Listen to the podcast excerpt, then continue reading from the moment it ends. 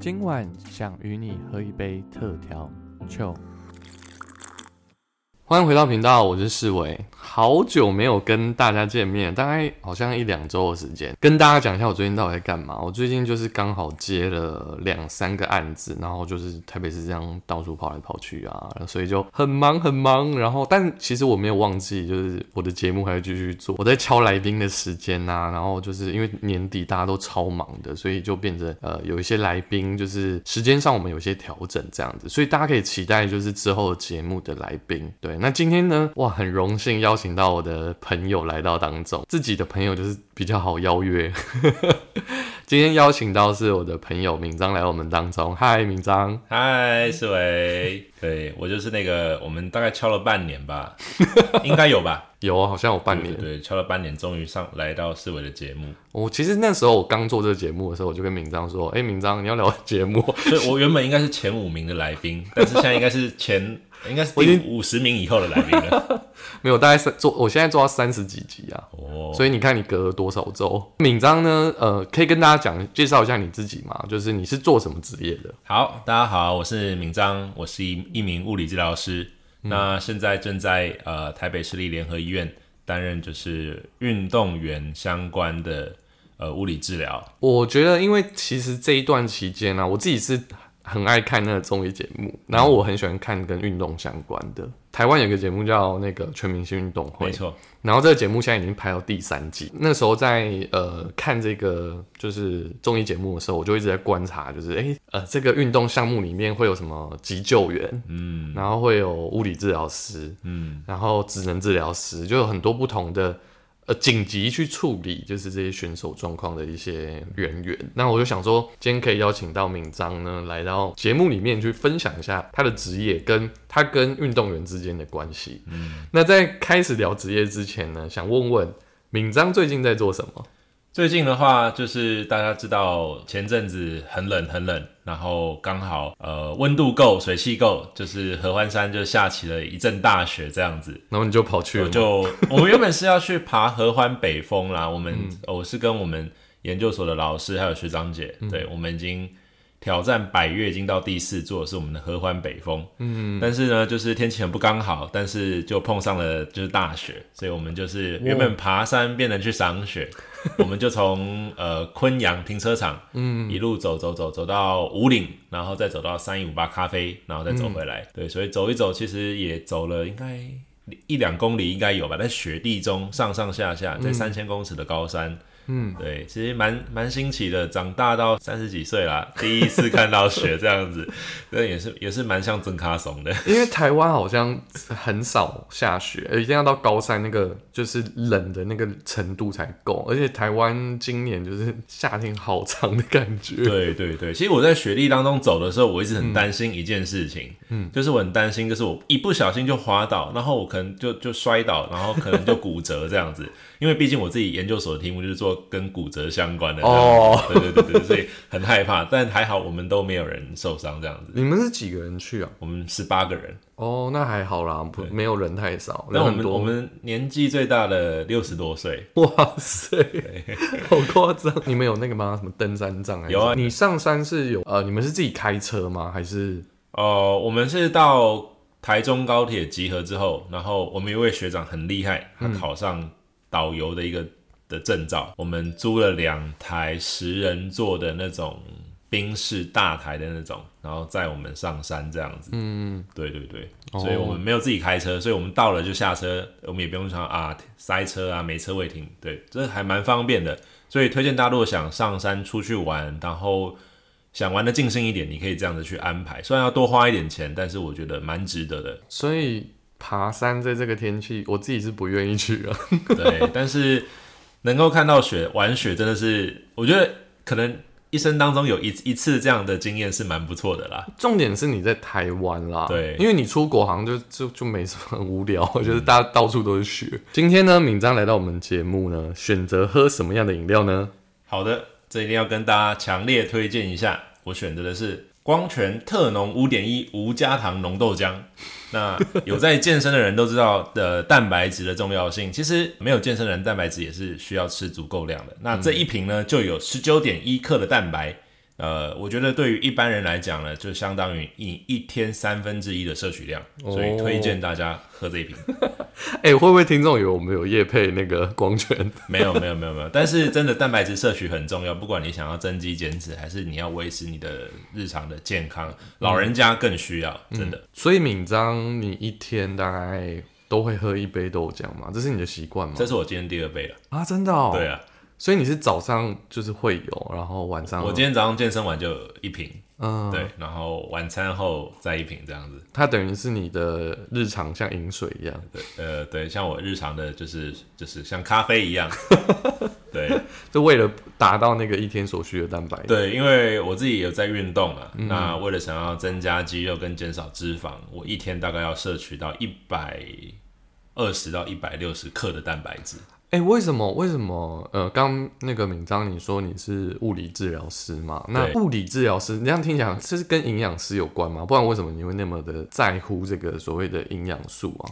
其实我常跟我的个案或者我的病人来讲，嗯，就是说，如果你想要恢复的好，除了你要有运动，我们知道运动是一个非常好的一个良药，嗯嗯，那其他的部分呢，其实你要有好的一个睡眠跟足够的一个营养，对。才会让你身体有一个好的运作，嗯。所以呃，除了我自己本身的运动就是动作相关的一个专业以外，其实我对呃营养大概有稍微了解一点，但是我还是不是营养师啦，哦，所以是因为你的为了让病人的状态可以好一点，然后还有就是整个体态上好，所以你自己也很 care 这件事很事。在意这件事情。嗯，对。你刚前面有提到说你在联合医院上班嘛？那我所认识的你，我知道你是台大毕业的，是在台大的期间，我知道你有在打排球。对，你那时候你在念书的期间，应该多多少少会遇到一些运动伤害吧？呃，会啊，像最常见排球最常见的运动伤害就是你踩到别人的脚翻船嘛，就是扭到脚这样，大家其实蛮常碰到的。那我觉得对我自己来讲，我算蛮幸运的吧。从嗯打排球到现在，从高中到现在，我只扭到一次脚，在哦，就是、真的哦，就是大二的时候，是不是要用那个护，就是在踝关节有一个那个对护踝。护踝？对，如果你是刚扭到脚，比如说你前一阵子，对，那我会建议你就是还是要穿护踝，那固定你的脚踝。当然，大家可能就是说啊，我脚肿起来啦，那就是不要鞋子很难穿进去，所以我穿拖鞋，但这是不好的一个选择。虽然穿拖鞋很方便，但它对于你的脚踝保护性一点都没有。哦，真的哦，我刚前面有讲到说全明星运动会嘛，对，他们都是一群就是可能原本演艺圈的人，然后他们突然好像就是哦参加这个节目，然后就变变成说必须要接受到很多的挑战。这挑战是他们可能原本都没有接触过这个运动，嗯，比方说他们有比龙舟，嗯。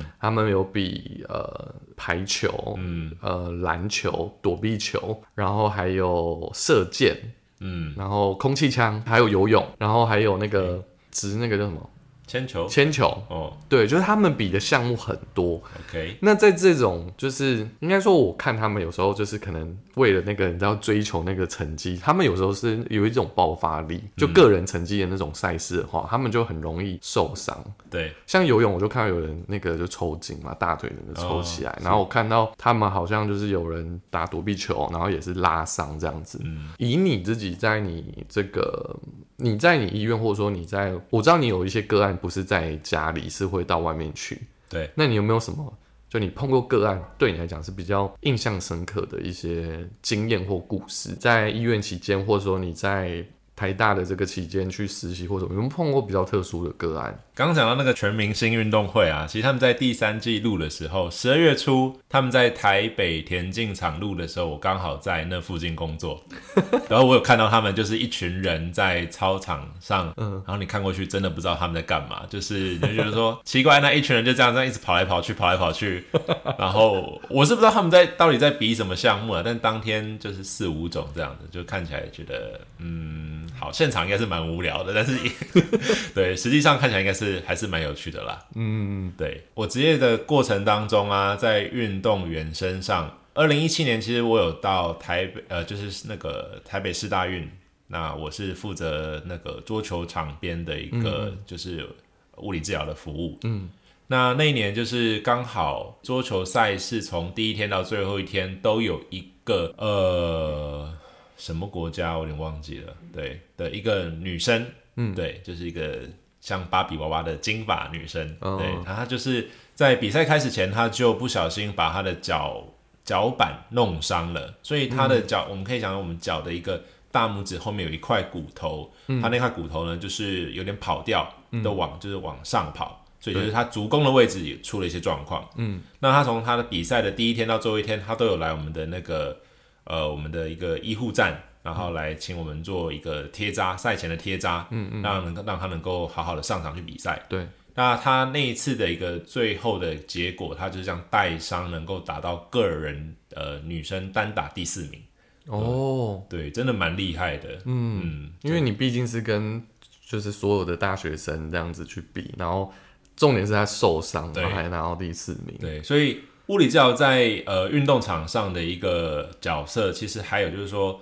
如果他其实有状况，那我们怎么样帮助他，让他能够，当然能把伤治好是最好的。嗯嗯。那如果不行的话，怎么样让让他的伤是可以降到最低，不影响到他的运动表现？比如说像桌球来讲，他们有很多的左右移动，然后需要踩好之后转身杀球这样子。嗯。所以在他的一个脚板位置，我们看说，哎，他这样子一个力量的一个转换，我们怎样去把他这个呃受伤位置固定起来，让他一个好的力量从右脚转到左脚。然后带出有攻击性的一个所以就是你可能有时候你会遇到一些状况，是选手他还是要继续上场，那你变成你要暂时的让他先可以有一个状态是可以继续往前去比赛的，没错。然后后续他再慢慢的去复健去做治疗，这样子？嗯，在运动场上，我们的任务就是去判断他呃能不能就是继续比赛，他的这个伤严不严重。当然。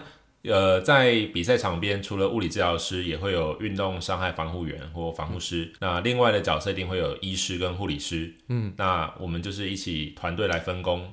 嗯，那在我们判断他的一个伤势，而我们觉得说，哎，可能他除了可能肌肉骨头的问题以外，他可能有其他问题。嗯，会请医师来进行判断，看他是不是可以。继续比赛，或是要后送医院？哎，我一直对一个，因为我其实对敏章很认识很久，而且我我其实之前呢，我就是有出车祸，对，然后我那时候车祸的时候，我就就很白目，我就跑去找敏章说：“哎，你帮我看一下。”然后他就帮我那个。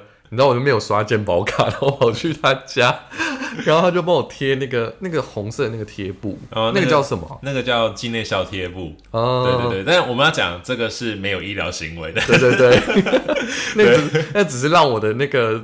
那个叫什么肌肉是让它可以暂时的舒缓，这样子，对，就是让它能够呃肌肉能够放松这样子。嗯，对对。刚刚有讲到就是在运动场上是比较急救的，我很好奇说在运动场上，刚刚有讲到医师嘛，那还有那个急救员，对，急救员这个角色跟你的这个角色的那个差异会是在哪？急救员是比较是紧急状况吗？是这样子去区分吗？在场上的话，其实急救员他们通常是就是 E M T 的有 E M T 的身份。那 E M T 的身份可能就是你可以想象，他就是像消防员，他们在救护车上，他们其实都有具备这样的一个资格。呃，他们的角色就是比较是属于就是急救那一块，比如说他的可能在比赛当中，他可能有。心脏病。可能对他可能突然心脏病发，或他一个呃热衰竭，哦，然后或者是他骨折，开放性骨头这样插出来这样子，哦，了解，对，那个就比较是他们去处理的部分。那在我们的部分的话，我们就是比较还是去处理就是。呃，运肌肉骨骼相关的一个运动伤害，嗯，就是拉伤啊，或挫伤这种。扭伤、扭伤，对，或是一个撞，就是被撞到、打到那种挫伤这样子。所以应该说，在运动场上的，我我这只是我的推估啊，是不是医生跟护士他们先初步的去判断以后，然后再看是要给呃急救员，还是让物理治疗师来做后续处理？通常如果有紧急的状况的话，大概医师或急救员都会直接上去。嗯，对，那这就不会是我们要去去处理的部分。嗯，那我们就还是去处理说，诶，他确定他没有就是生命的危险。嗯，那他是可以后续继续比赛的。那我们可以提供什么样的一个协助？不过这个呃，每种运动项目不同啦，所以呃，讲讲不完。嗯，对，因为好像每个专项它可能容易受伤的部位跟可能扭到啊，或者是拉到的那个位置可能会不太一样。访问敏章前，我就有问敏章说，其实我真的很好奇，就是那时候我看第二届吧。好，第一届还是第二届？应该是第二届全民运动会的一个蓝队的运动员啊，他就是右大腿就是有撕裂伤，那他从原本的三公分，然后突然就变成五公分，然后结果呢，录影结束要到医院检查，然后医生就说，嗯，建议你就是要赶快做缝合手术，如果你没有马上去。治疗的话，伤口可能就没办法愈合，然后严重的话，就是你的肌肉可能会断掉。这样听起来真的是超可怕。然后后来有点严重。对，然后后来那个就是经过判断后，就是这一位蓝队的运动员他就很沮丧，然后他就因为呃这个关系，他就决定说要做退赛的这个决定。他再去比，就医生就觉得说你这样会未来你没有办法再继续。上场去比赛，那我很好奇是说，就是像他这样的个案，就是右大腿肌肉的这个受伤，那他后续的治疗不，就是可能医生判断完还有这个状况后，他是不是变成是说，他未来的这个复健的过程就会蛮长，要找你们？对，呃，以刚刚这个例子来讲，他大腿的肌肉撕裂，嗯，呃，我想应该是没有全断啦。那你可以去想象说。你把你四根手指头叠呃两两手四根手手指头叠在一起，嗯，那你可能你就是上面的食指的部分分开了，对，但是下面你的中指、无名指跟小拇指，他们肌肉还是好的，他们没有撕裂嘛，嗯，对，所以在这个过程当中，我们的身体当然会自动去修复，对，在这样的一个情况，其实我们肌肉的一个恢复是需要一段时间，通常大概就是六周以上。嗯，对，那就是要看你的一个状况。那在这个时候，其实你不能说，呃，我受伤了，我就完全都不动，或者是说，有些人会操之过急，说，哎，那我受伤，我要赶快去做复健，我就一直一直疯狂的一直动。其实的，就是两个极端都是不好，不好的。物理治疗的方面，就是说，我们会去看你的一个严重的程度，那去给予你适当的，就是说，你可以做哪些运动，对你的这个，比如说肌肉断裂的部分，它是。足够的刺激，因为我们身体要足够的刺激，它才会长肉嘛，就像我们重训一样。嗯，对。但是这个刺激过多了，它有可能会又会造成二度的伤害。哦，所以这就是我们所要去物理治疗师所要做的一个工作。以这个运动员来讲，他可能是大腿，比如说他的膝盖啊跟脚踝就也会受到他大腿影响嘛，因为就是同一个同一只脚上。对对对对。所以我们会去想说，哎，那你其他部分我们怎样去预防它，不要去。比如说我们讲肌肉萎缩，嗯，或者是比如说他的那个关节的一个粘连这样子。哦，对我之前那个 好像出车祸不是打那个那个石膏，你那个超惨。那那你那个也很夸张的，我记得你短短一个月内出了三次车祸，是不是？对对对，很夸张。这需要跟听众讲吗？需要，大家骑车要千万要注意安全。重点是雨天骑车真的要小心，因为对那个轮胎真的很容易打滑，然后保持适当车距。对对对。很烦呢。对，那时候粘黏的那个情况，就是变成是说，后续啊，就是在推的那个过程就变得很辛苦。没错，其实你越早的开始去介入，其实对你来讲可能会觉得，天哪，我才刚受伤，我就要做这么痛的复健吗？那嗯，其实我是觉得说，你早痛，那你痛的时间会短一点。那当然，医师、物理治疗师或其他的一个，就是整个复健的一个团队。一定会去考量你的状况，给予你适当的一个介入，不管是药物也好，或是运动的一个治疗也好。嗯，所以呃，我会就是建议，如果你你真的受伤了，你可以早期的去找有相关医疗的一个背景的人帮你做评估跟。介入这样子，因为你晚做了，你来不及，你要花更长的时间，不一定可以恢复到完全好这样子。嗯，粘黏的那个过程啊，就是那时候我就是因为打石膏打很久，然后去拆掉石膏之后，那个地那个地方的肌肉可能就很久没动，然后你手去推它的时候就觉得哦超痛，真的。其实不止肌肉啦，大概肌肉，然后皮肤嘛，皮肤下有脂肪，其实脂肪也会粘黏，对，因为它其实它中间还是有穿插一些筋膜。对啊，所以就是还有你的韧带啊、关节囊啊。我那时候我记得我就是一周去找骨科，然后一周我就会找名章，就变成那个日常，就要找骨科喽，要找名章喽。没错，所以我觉得就是大家真的在我们生活当中，就是要真的是人的那个关节啊，然后说很很容易会有一些状况或受伤这些。虽然我说我刚刚前面其实聊很多全明星运动会，他们其实就是追求一个爆发力，但是其实，在我们日常当中，可能啦，我知道老人家，我之前有一位来宾，也是我跟敏章共同朋友，然后在第二节还是第三节一位朋友，他是做呃老人的，就是做辅具产业的，对，那做长者的，对。那长者就很容易，像你刚刚讲说，六十六十几岁去爬山，就哦很危险。然后或者是说，我知道好像在物理治疗儿童也好像有特别针对儿童也有一块嘛，是这样吗？呃，其实物理治疗大家看到的比较多，呃，都还是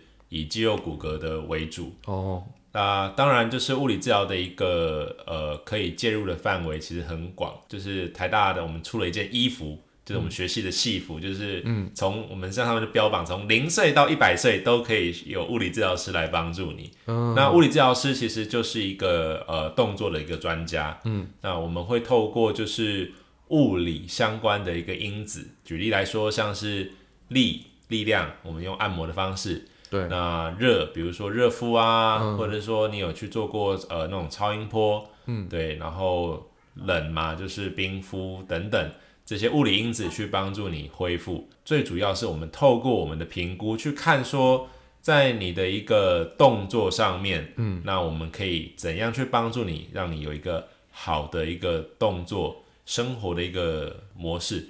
比如说我们刚刚讲老人家好了，我们知道老人家可能老了都会驼背，对，那可能就是力气会变小，走路会变慢。嗯，那我们会去看说，诶，那他为什么？可能是我们讲最简单就是肌肉骨骼的问题。对，那复杂一点，他可能有一些，比如说中风过，他可能有帕金森，或者最近比较红的就是失失智症。哦，对，那这些也都是我们可以去服务介入的地方。嗯，那另外一方面，比如说像呃天气冷，大家都知道说有些可能呃心脏不好的人，他可能会就是会有胸闷，可能你有听过说有人是那种突然在路边猝死的那种，对，对，那种心肌梗塞。那那如果有被很幸运被救回来之后，其实他心脏的一个，其实我们心脏也是肌肉做的，只是说它不是我们可以控制的肌肉。被包覆住的。对它那个就是我们肌肉叫我们可以动的叫就是骨骼肌，嗯，对，那心脏那个叫心肌，心脏的肌肉，那它就是不受我们控制，嗯，对。那但是他他们受伤之后，这个心肌也是需要做复健的。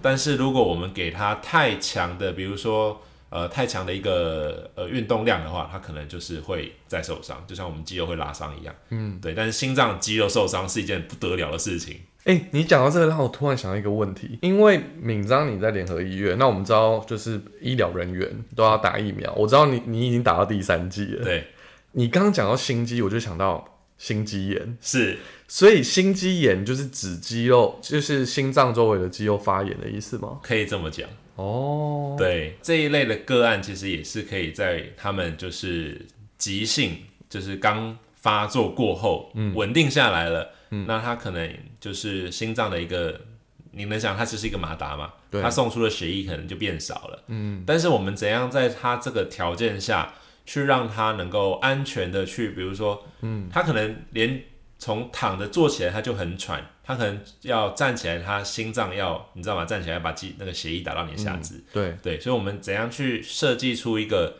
渐进式、安全有效的一个的运动的一个介入给他们做，也是物理治疗可以做的部分。哦，超级专业的。对，但是那一块我我我已经从我实习后就没有碰了，所以 你刚刚问这个问题的时候，我很害怕。这没有在反纲上这样。对 我刚刚就想到，哎、你刚刚一讲到心肌，我就想到，哎、我想到就是心肌。对，但是心肌其实就是心肌炎，大家都知道它是，就是最近媒体都报了，它其实是一个就是致死率很高的一个疾病啊。哦对对，万一就是你你心脏没办法那个发炎程度没办法控制，它其实最后就可能就就走了这样子。我也想要问敏章，就是说，呃，我们知道就是在二零二一年即将要二零二二了嘛，那在二零二一年里面，我知道你其实你在你工作上有很大的转变，就是从你在就是物理治疗的诊间，然后变成说你要去到其他单位去服务一些其他的。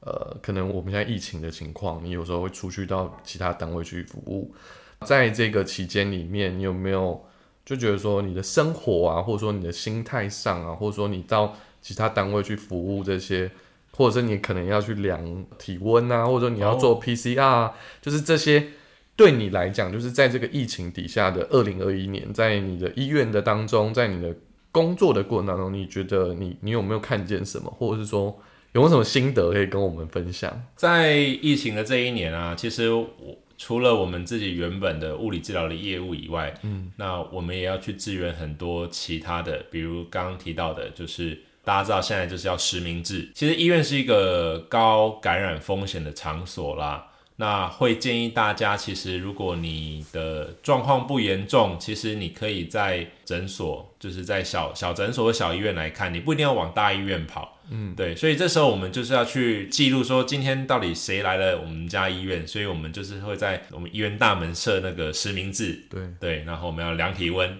然后喷酒精，请他们多洗手这样子。嗯，那在这个过程当中，其实。真的在疫情五月到八月最严重的时候呢，就会发现，哇哦，真的大家好像不是这么需要来到大医院，因为我们可能来到医院的人可能减少了，只剩下十分之一。哦，对，所以其实这个议题也在很多的新闻上来讨论说，哎，台湾人的这样的一个健保的一个让他很方便去就医嘛，所以大家都往大医院跑。但是这个疫情其实相对的让大家知道说，哎，其实。呃，没事不一定要往大医院跑，就是这最近其实在宣导了一个分级医疗，大病在大医院，小病在小医院。那你不知道，如果你真的很严重，再去大医院，医师一定会帮你转。嗯，那另外一部分其实就是有去支援那个筛检站。社区筛检站超可怕，对对对对对，我超怕的。这这这一群人就是有可能他们就是感染的一个高风险的人嘛，但是我们不知道。所以我们在疫情五月刚爆发的时候呢，那时候我们其实很多医护人员啊都要着就是所谓的二级防护。那二级防护有多少东西呢？你可以自己想象，就是现在穿的一套衣服，短袖短裤以外呢，你要再穿一件防水隔离衣，嗯，然后戴三层手套，戴 N 九五口罩。然后再戴呃面罩，然后两层发帽，然后还要再到再戴鞋套，在三十几度的高温下。然后帮病那些人塞检，对他们就来，然后你还问他说：“哎，你怎么了？”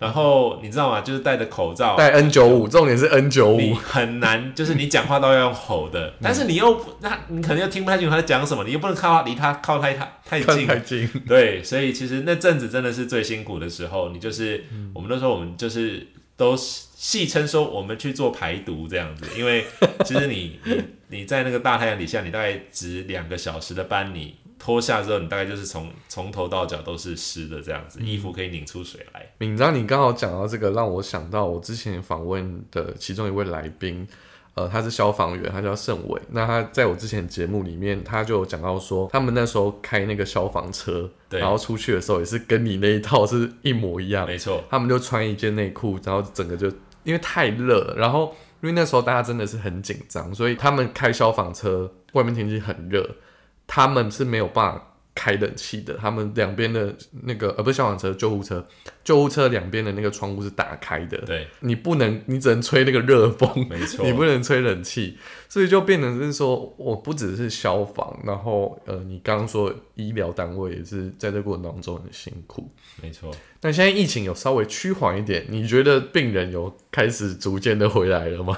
我觉得现在病人已经几乎回到跟五月之前。嗯，接近的状况大概就是八成九成了，对。嗯但是医院还是有就是限缩病床，为了要预防就是接下来新年新年对大家带回来的这一波疫情，所以还差一点点，但我觉得已经快恢复正常了。嗯，对。哎，那以你的角色你来看，你觉得台湾的疫情真的就是说我们用国外数据或各方面来看，你觉得台湾人真的算防疫做得好吗？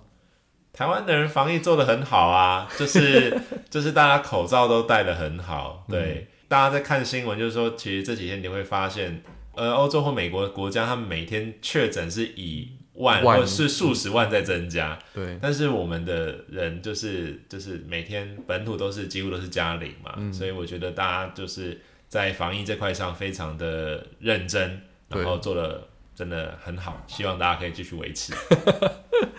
所以，听众朋友听到这一集的朋友，你们的防疫对医护人员来讲也是很重要。就你，你当你减轻了呃医疗人员的负担后，如果真的有疑似确诊或确诊者进去的时候，那个医疗单位才不会因为呃大家没有好好的防疫，然后而而瘫痪或怎么样。没错。那其实我们刚刚前面讲了很多跟运动相关的，那我也想问敏章一个问题是。因为我们一般人啊，他们觉得哦，我又不是运动员，然后我也没有就是什么特殊的运动伤害。对，那我觉得有一个呢，是可能大家都很常遇到，就是我们很常低头在划手机，或者说我们在看平板，或我们长时间的工作是一直用电脑。像有时候我画那个图，我就是就会在画图的过程当中待个四五个小时在画设计图。那在画图过程当中，你就懒得去呃厕所啊，懒得去喝水啊，就是你会想要赶快把工作做好，可是这导致就是到后后期就是会变成说，可能脖子会很酸，或肩颈很酸，我觉得是很多上班族很容易遇到的。你自己有没有碰到很多这样的个案？这种就是 低头族的。对我们讲说，就是姿，这都是跟姿势有关的一个的问题啦。我觉得以最近来讲啊，就是近期的一个研究有在探讨说，哎，到底有没有所谓一个最好的一个坐姿？呃，这个问题来讲啊，其实我们很多人说，哎，你要坐好啊，背要靠到椅背最后面，然后你可能就是两脚要踩在地上，做不到。对对对，就很难。对，其实就是说，我们人的身体是有有韧性的。嗯，对，其实我们脊椎就是这么多关节啊。我们颈椎七节啊，胸椎十二节，腰椎五节，他们就是这么多节可以做出就是很大角度的一个活动。嗯，对。当然，刚刚讲的坐姿当然是好的，它可以让你关节的一个压力减少。嗯，那最好的坐姿就是说，你还是要就是在一定的时间，比如说二十到三十分钟，你就起来动一动，或是换一个姿势。嗯，你身体不要长期处在一个。固定的一个姿势，不管你是低头划手机、用平板看电脑做工作，嗯，就是你换一个姿势，让你的身体能够重新去再用一下你的肌肉，让你的关节从压力能够重新的分布，其实这是好的，嗯，对，所以就是没有一个所谓最好的坐姿。那如果说我们真的有这状况的话，如果像我们现在录 podcast 嘛，有没有什么你可以用声音跟大家讲说，我可以做什么动作来？趋缓我们现在的那个状态，或者什么动作，这有办法用说的吗？这个有点难哎，这要让我思考一下了。好，没有关系，网络上应该查得到相关的吧，对不对？对，其实现在不管在 YouTube，然后。i g f b 上面，你是只要打入相关的一个关键字，嗯，其实你都可以找到很多的一个资讯。我觉得啦，就是说，大家在网络上找这些医疗资讯的时候，当然你可以去说看看跟你的症状像不像。对，那你可以试试看。但是如果你试试过之后，你发现你的身体没有没有更好，嗯，那还是会建议你去寻求相关的一个就是医疗的一个咨询或是治疗。然后有一个大灾问是，就是这一次访问敏章有一个真的是一个大灾问，很多人会说，请问物理治疗师跟职能治疗师的差异是什么？我觉得这个真的是。你连 Google，你你打物理治疗，你就会看到后面会出出现职能治疗。我想说，为什么你们的关系会绑这么紧？你可以跟听众简单讲说，我怎么去区分，或者说我遇到什么状况要找谁？好，呃，我先讲物理治疗，其实我们刚讲就是以物理的方式去帮助你恢复，所以我们可能会去看说你的呃你的力量够不够。你的关节的活动够不够？嗯，或者是说你的动作有没有，就是我们讲说动作流不流畅，对，协调，嗯，对，那这些比较是我们物理治疗会去看的一件事情。那同样，如果我们举例以中风的病人，我们都知道他一一边就是会受到影响，对，那我们就是会去看说，哎，那我们物理治疗如何帮助你去让你受影响那边的一个力量，然后平衡我们讲的肌肉的一个张力、紧绷的程度。怎么样能够让它比较顺畅？最终的目的还是要生活，所以我们让他说：“哎，你怎样去达到你？比如说你在家，你可以自己的煮饭、呃洗澡、穿衣服、换衣服，嗯，或运动这些。物理治疗就是我刚刚讲的那些方式。那职能治疗，他们就是是以说，哎，一样，他可能要煮饭、要穿衣服。那他们怎么样透过就是说，这个我们讲说这些都算是一个呃任务。我们日常生活当中的一个任务，嗯，那职能治疗会以比如说，哎，我怎么样减轻你的一个煮饭的难度好了。比如说你原本就是他可能就看说，哎，那你冰箱的设计在哪里？你的比如说你的厨具会不会太重？嗯，会不会滑？因为你可能只剩一手是好用的，嗯，这是正常的。另外一手可能是比较不流畅，动作不流畅，所以他是看你的能力去帮你设计，呃，适合你的这个，就是把你的比如说煮饭变得简单一点，但是你还是做得到。所以职能治疗是在比较赛是呃让你用其他的方式达成这件任务。那物理治疗师说，哎，那你可能这只手力量不够，我怎样帮助你把这个力量能够顺利的用出来，让你能够煮饭？所以一样都是。以煮饭这件事情来讲，但是我们用的一个角度不太一样。嗯，因为我对敏章很认识，所以我大概知道物理治疗在做什么，而且我也实际有去找过物理治疗师敏章。对，但是职能治疗我是从来没有去接触过。对，所以我会觉得，嗯，应该是说我我会很想好奇，说他们的治疗方式是。跟物理治疗的方式是一样的吗？就是你刚刚讲到什么热敷啊、冰敷啊，他们用的治疗模式是，比方说像我去看中医，他们可能会用针灸，他们会用电。那职能治疗，就你所知，他们通常会用什么样方式去帮助？就是你刚刚举例的主办的这个状态。职能治疗主要，我就我的观察，他们还是以就是。任务的重新再设计，对，比如说我们刚刚讲煮饭这件事情，他可能就是会把厨房的，比如说呃摆设再弄得更友善一点，哦，对，因为可能我们厨房就可能会堆很多，比如说碗筷啊，然后可能放在比较上层的地方，然后可能呃厨具可能放在比较就是能够晾干的地方，你可能要从很很远很远的地方才能去把这些东西拿来，那他就把它弄得简单一点，你可以容易做得到。对，这比较像是职能治疗会做的事情。哦，了解。我有机会要找职能治疗师来。对你，你你都问不是物理治疗的，我只是，天啊，我好难回答。可是我觉得这真的是，你知道，我 Google 物理治疗，就会马上后面就会出现它。所以其实你们应该是说，对于这些你刚刚讲的这些状态的这些病人，可能有的人他们是两者都需要，所以就变成要彼此搭配。可是我刚刚这样听完，我觉得他可能有点像是。我们说我们会买那种人体工学椅，那他可能就是在那个人的不方便的地方，他用人体工学的模式去设计出一个适合他的一个生活习惯的呃职能的治疗方式，这样吗？没错，对。比如说你刚刚讲人体工学椅，那物理治疗说，哎，那你的脊椎这个活动怎么样啊？所以你可能角度就多少？那我们会建议你说，那你可能在你的在挑选椅子上面能选什么角度的椅子？哦，对。那那只能治疗，他可能说，哎，那在这个椅子上面，可能就是说，你这个椅子你怎样好去操作，嗯，对，让你可以更顺畅的去使用这个椅子。差异性可能就是一般人可能看说，嗯，好像在做很像的事情，嗯，但是我们看事情的角度不太一样。这里呢，其实我前面刚刚有一个问题一直放着还没有问，这个我也没有问过你，放马来吧。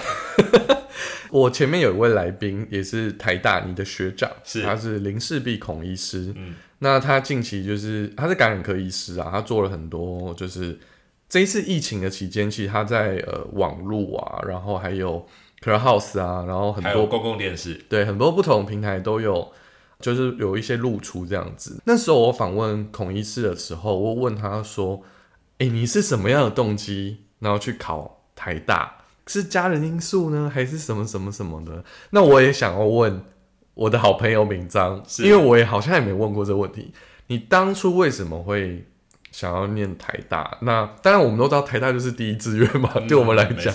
那你当初为什么会选择走这个物理治疗？对，好，在我选呃科系或者选高中嘛，我们是那时候是选类组，那现在叫做选学群。对，对我们以前叫三类，他们现在叫医药卫生学群。我们都老了，对，我们时代不同。那我那时候就把就是二类，就是所谓的理工科，我就先把它就是先放一边，因为我觉得我对这个虽然我会，但是我觉得这个对我来讲不是让我能够有兴趣的。哦，了解。嗯嗯。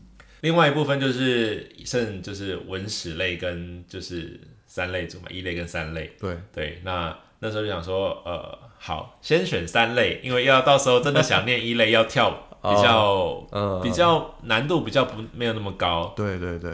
然后我进到三类以后呢，其实那时候我就把呃医学牙医先先排掉。为什么？为什么？第一个就是没那么好考哦。那第二个就是，其实我自己对打针这件事情其实蛮害怕的哦。对对对，然后看到血，其实我也以前啊，其实我也不太能够接受。对我以前呃，我带我家人去看医生的时候。就是针打在我家人身上，我在旁边看了，我会胃会抽筋，会痛这样子。对，所以我就选了就是不用打针、不用开刀的物理治疗。对对对，哦，物理治疗在台湾是不做侵入性的治疗，就是我们刚刚讲的打针、开刀、给药这些是我们不做的。哦，对，所以你会我会觉得说，哎，选物理治疗其实是蛮厉害的，就是你们比较不容易被告。呃呃，也不能这样讲啦，就是出了问题还是会被告这样子。对可是相较。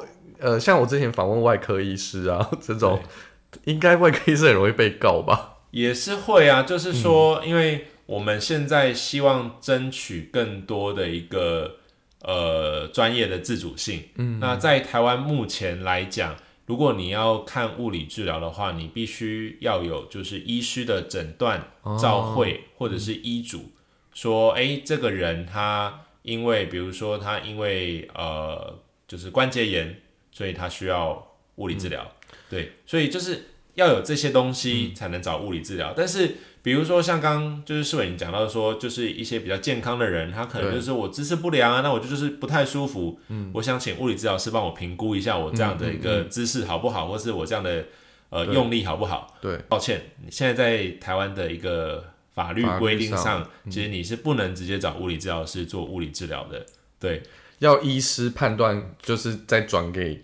物理治疗没错，所以呃，我们在争取这一个部分的时候，其实在我记得是两年前的时候，我们其实有去争取过，就是物理治疗师法的一个修法。嗯，但是呢，呃，那时候其实引起了就是就是复健科医师的一个很大的一个反对，因为其实，在现行的一个制度之下，其实。物理治疗师的个案大多都是来自于复健科医师的一个转介。哦，对，所以就是在这部分会有你的病人就受限于他给你，你才有，嗯，对，所以他一定会一定要先。就是他要先挂复健科才能够看物理治疗。如果你没有直接挂复健科医师，那你知道他就有一些损失这样子，所以他们就有蛮多的理由来反对这件事情。当然，我觉得反对不是没有道理的。对，就是从他们角度来想，当然他们有跟我们受训的内容不一样。嗯就医师来讲，他们其实比较主要来判断说他们在呃我们人身上出了什么样的一个病灶，所以他们的目的是去判断有没有。呃，比如说有没有有没有，比如说像讲说拉伤，嗯，或者是骨折这些病理性的一个物的部分。对。那物理治疗师比较是去看说，哦，他可能为什么他会拉伤？那我们是去分析说，诶，他是不是在动作上出了些哪些问题？所以我们比较给的是一个呃动作上的一个诊断，因为我们大家说，诶，他的诊断是什么？他诊断可能是关节炎，他诊断是五十肩。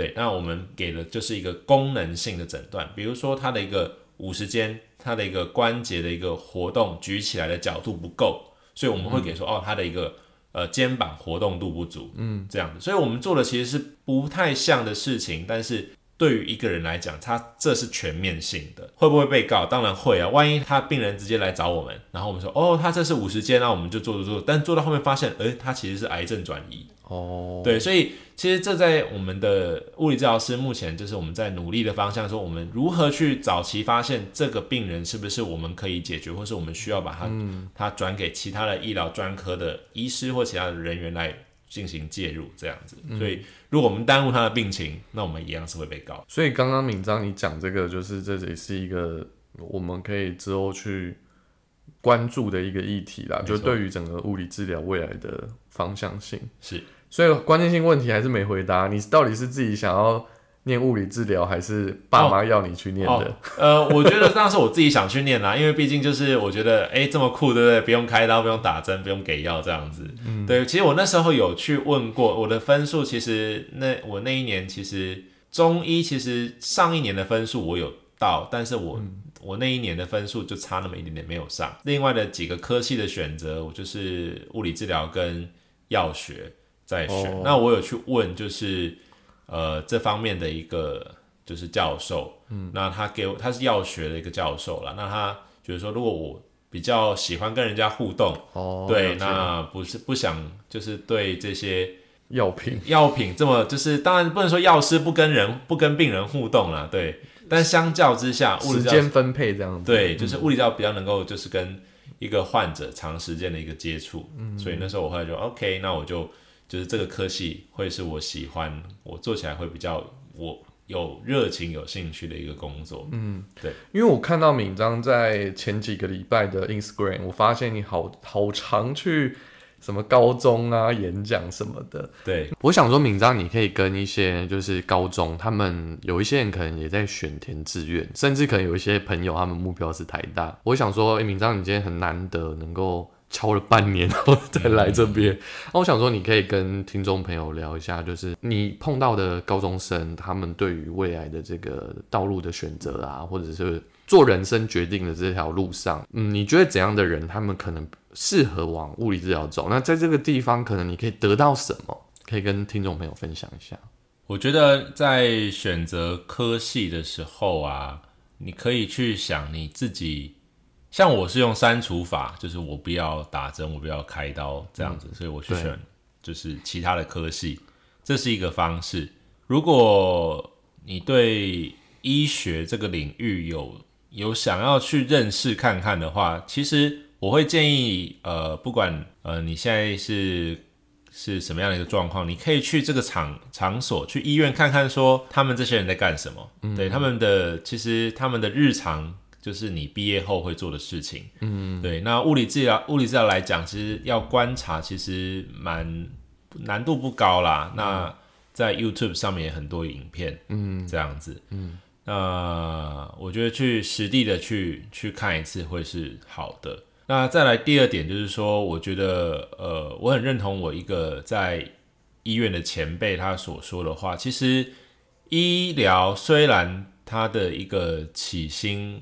相较于大其他大学生来讲比较高，对。可是医疗它，我觉得它不算是赚钱的一个行业啦。如果你想要用从医疗这边来赚大钱，那蛮难的。呃，不能说蛮难的，就是医疗真的不是赚钱的。以赚钱为主的行业，医疗算是以一个帮助别人的一个行业。嗯，所以如果你觉得跟人接触很麻烦，要听病人讲话抱怨很麻烦，那我觉得你可能不适合走在第一线的一个医疗场域，包含就是医师或是物理治疗师。另外一部分，其实我们知道复健是一个漫长的过程，不管你是什么样的一个伤害。所以如果你觉得你没有耐心，就两种情况，一个是你。你你喜欢跟人相处，你喜欢帮助别人，嗯，那医学医疗就是可以是你一个一个选择，嗯，对，你可以帮助别人，那同时你又是你的工作，但但是你就觉得说，如果你跟人相处，你会觉得很不耐烦，那哦，会不推荐你走第一线的，对，当然所当然有第二线的医疗啊，比如说就是像是在研究就是那些病理简体的啊，他根本不用跟人接触，他就在后后线这样做这些事情的，也是有。对，所以就是会推荐你去看看这个环境，然后去想想你自己喜欢什么，不喜欢什么。哇，就是以台大物理治疗学长的身份在在跟大家 分享。所以大家如果呃是学生的话，你们在选填志愿上可以有用敏章学长的这个角度来参考。那我觉得呃听众朋友，我知道有一些年龄层比较年轻一点的朋友，可以听敏章学长的建议，欢迎来当学弟。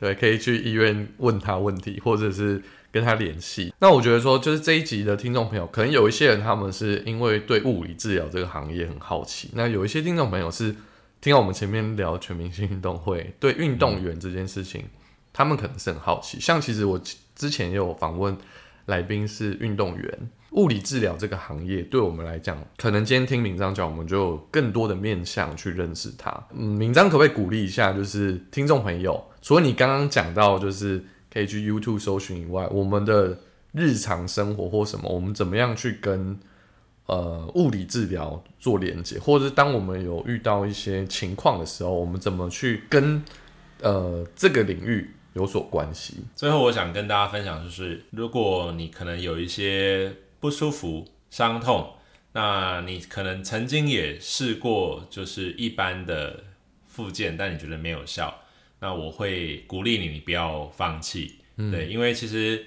呃，在物理治疗最重要的还是一个一个评估，嗯，就是看你的问题到底在哪里。对啊，在现在的呃健保的一个复健物理治疗之下，其实能做的。就是开关仪器，嗯，那这个其实会蛮可惜的啦，嗯，啊，我会推荐你去上网去搜寻看看有没有其他一个物理治疗的一个服务，嗯，那他们如果可以提供你呃完整的评估跟一个一对一的一个详细的一个介入或是治疗也好，嗯，我相信可能会对你的一个你的问题会有所帮助，这样子，嗯，对，因为附件真的不是这么。简单就是电疗电一电就会好了。对对啊，我觉得今天透过这一集啊，我觉得听众朋友大家也能够在我们日常生活当中，可以不论在运动场上，不论在我们的老人，或者是说当有一些伤害发生的时候，车祸啊，或者是说烧伤啊，或者是。各方面很多不同的，其实都跟呃这个职业有很大的关系。那我也希望今天透过这一集，大家不只是从敏章的经验当中去听见，而而是我们也能够去关注这个议题，就是哎物理治疗他们现在的现况是什么，然后我们也能够去了解，就是这个产业到底他们现在在做什么。那今天真的很高兴能够邀请到敏章呢，就我的好朋友敲了半年后才来的 敏章来到我们当中。那如果你有其他跟物理治疗相关的问题的话，可以到他 IG，但他现在没什么在经营，所以大家可以在 Apple 可以留言给世委，世委会转传给我这样子。好，那如果大家有问题的话，你就呃 IG 搜寻四伟，你们就找得到我的 IG，那敲我的话，我再转转给敏章。我怎么变你的那个好像经纪人？找我的经纪人世伟。好啊，那如今天真的很高兴，谢谢敏章今天来我们节目。那最后，如果你喜欢这一集频道，你对物理治疗有更多你好奇的问题或什么，你你想敲碗那个敏章再来第二次的话，你别忘记在 Apple Podcast 帮我订阅，然后点五颗星并留言告诉我你听完这一集还有什么问题想问，都可以留言。那最后呢，你可以把这一集分享出去，让更多人去听见我们这一集的访问哦。大家拜拜，拜拜。